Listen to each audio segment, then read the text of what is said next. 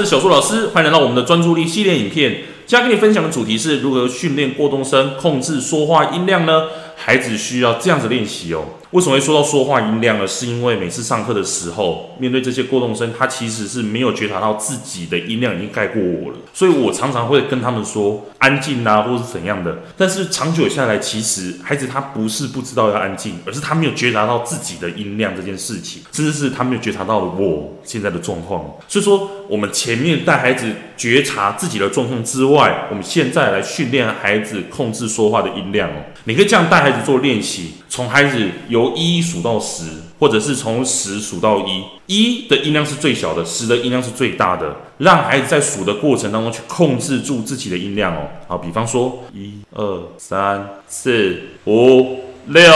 七八九十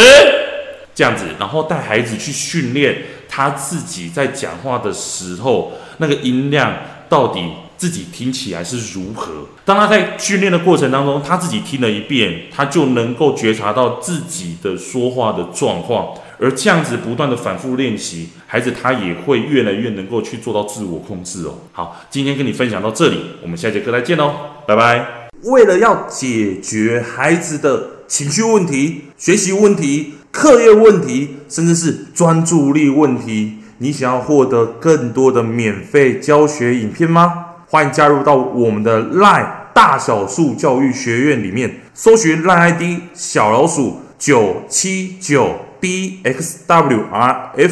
我们会给你更多详细的影片内容。加入后点选我们的课程资讯，还会给你完整的购课链接，让你完整的解决孩子的学习状况哦。那现在购买我们的课程，我们还赠送专属小树老师的私赖群组，让你有任何的问题都可以在里面问到宝、问到爽，而且还不限时间哦。那我们就课堂上见吧。